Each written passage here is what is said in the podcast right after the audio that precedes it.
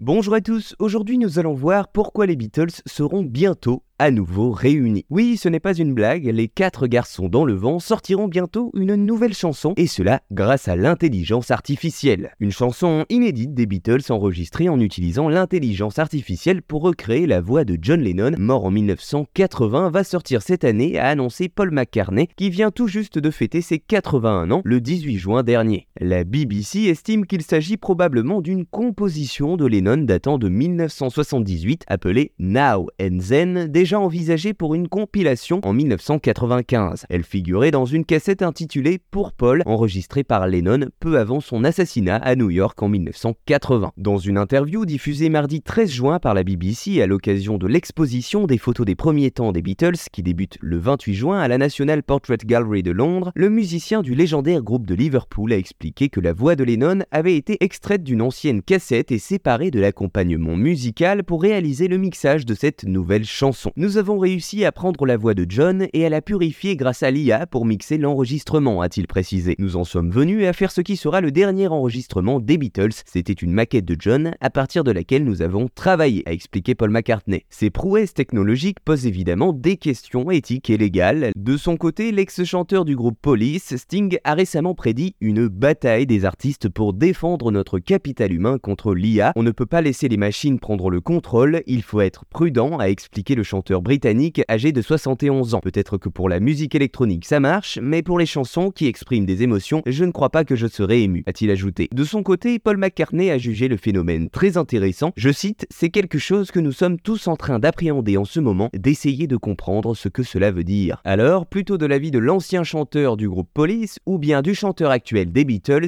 eh bien je vous laisse faire votre propre opinion sur le sujet. Voilà, vous savez en en tout cas pourquoi les Beatles seront bientôt à nouveau réunis.